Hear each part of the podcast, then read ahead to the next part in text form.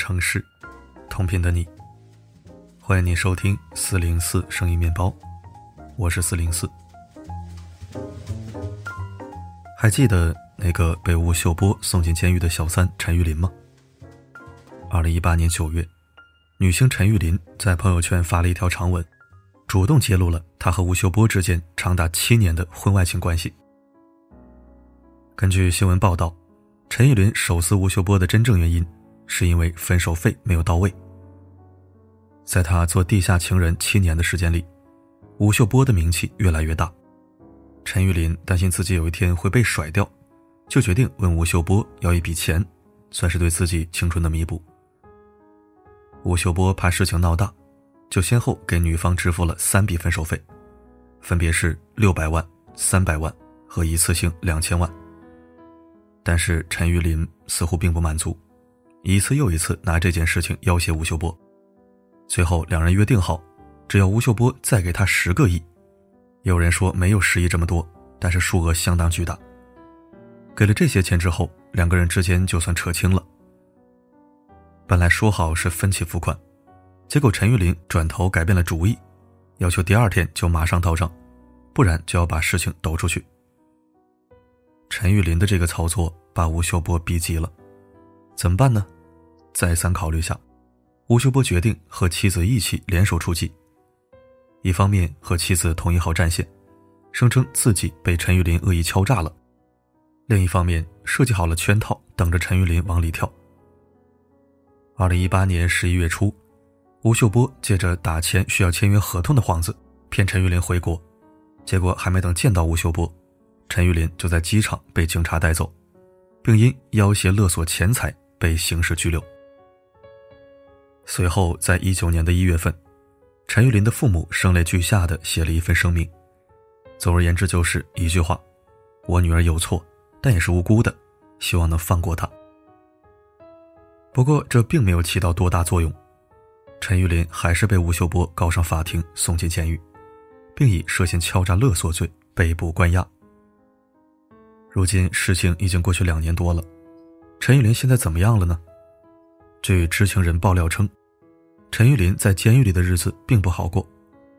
三十多个人挤在一间小房间里，每天吃馒头充饥。陈玉林还因此患上了口腔溃疡。后来有一个见过他的海归硕士说，因为在监狱经常和人起冲突，所以陈玉林也常成为严管对象，还被拴上了铁链，关在一个地方，吃喝拉撒。都在那里。更让人绝望的是，有律师透露，目前对于陈玉林的刑期至少在二十年以上。可是吴秀波似乎对这样的惩罚依然不太满意，日前又进行了一系列操作，想要陈玉林没有好日子过。把情人送进监狱还不算，还要对他继续打压，吴秀波可真是个狠人。陈玉林大概这一辈子也不会想到，一场婚外情能让自己走到这步田地。可是想想，造成这一切的根本，不正是被诱惑冲昏头脑的自己吗？翻翻陈玉林的资料，你会发现他的起点并不低，不管是唱歌还是拍戏，都获得过不少的肯定。尤其是在拍戏这件事上。陈玉林简直就是老天爷赏饭吃的料，长相甜美，资源好，一出道就是和谢霆锋、张卫健一起做搭档，之后更是拿了女一的戏份，就连如今大火的赵丽颖，之前都只有给她做配角的份。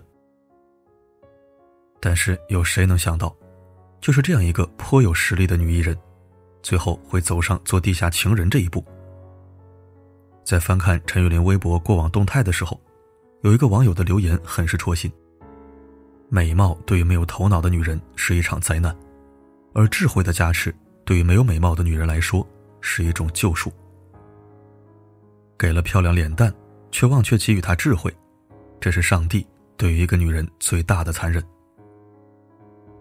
细细想来，的确是这么个道理。葛威龙是才女张爱玲《第一炉香》里的女主人公，她的转变。不得不承认有姑妈和乔琪乔的影响，但根本还是在于自己。在家庭遭遇变故之后，他独自来到香港求助姑妈。在姑妈表示愿意资助自己读书的时候，葛威龙大喜，认为自己找到了依靠，可以安心读书了。但是接下来的事情，却不是如他想象的那般顺其自然。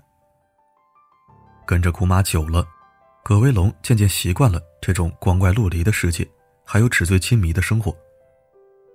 在得知自己的大学男同学被姑妈抢了之后，葛威龙心一横，干脆自己找一个有钱人嫁了。于是书也不好好念了，还主动和花花公子乔七乔走到了一起。他心里当然知道，乔七乔这个男人不值得托付，但是如果自己想要继续过这样光鲜亮丽的生活，那就必须找一个有钱人做自己的靠山，这样才能维持现状。虽然我家没有钱，但我可以挣钱，凭我的美貌足以阔绰生活。是的，葛威龙很美，这也是他最大的优势。凭借自己出色的美貌，乔七乔很快就拜倒在他的石榴裙下。为了能和乔七乔顺利结婚，他到处卖弄姿色。成了社交圈里高级外交女。每天不是在为乔七乔弄钱，就是在为梁太太弄人。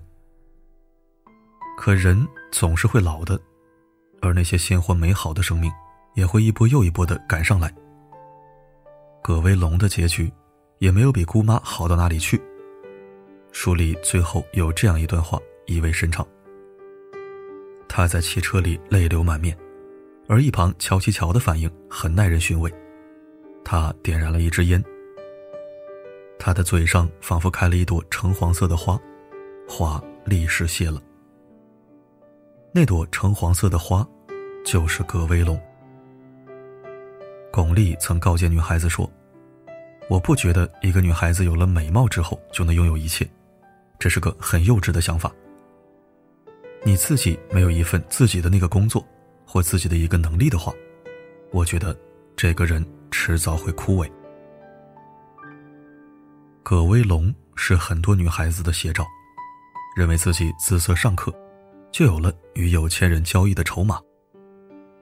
但他们忘了，美色是随着时间流逝的减值产品，而有钱人的资产是不断增值的。试问，有人会去做这种赔本的买卖吗？不会的，漂亮的皮囊多的是，不差你一个。妄想用美貌就能走一辈子的捷径，最后的下场都不会好到哪里去。知乎上有一个问题是：女孩子是有一个漂亮的脸蛋重要，还是有一个精明的头脑重要？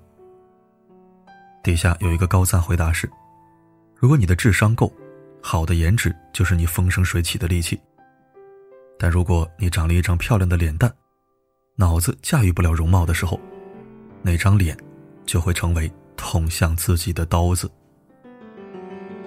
深表赞同。漂亮的脸蛋是最好的敲门砖，它能带给你很多绿色通道。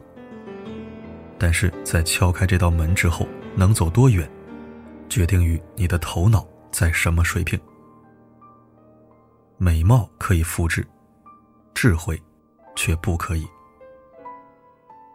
一个女人最该用心修炼的，是不断的去丰盈你的内心，强化你的能力，提升你的思想，而不是整天想着如何去做别人的金丝雀。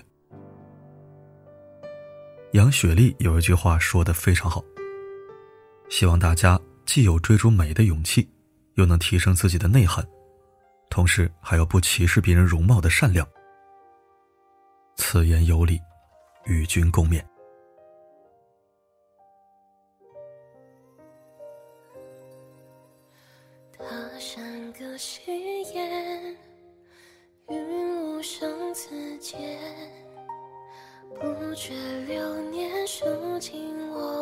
我白发纠结。感谢收听。我们经常听到一句话：所有命运馈赠的礼物，都在暗中标好了价格。现在看来，有很多人不仅不懂这个道理，还更加贪得无厌。有的人干脆自欺欺人的假装听不懂这句话，变本加厉的对命运进行敲诈勒索。礼物永远不能满足，不仅争，还要抢，甚至偷。最后耗尽了所有好运气，直至失控，剩下的全是透支过后的巨额债务。对于今天的文章，你有何看法呢？留言板交给你了。好了，本期分享就到这里。我是四零四，不管发生什么，我一直都在。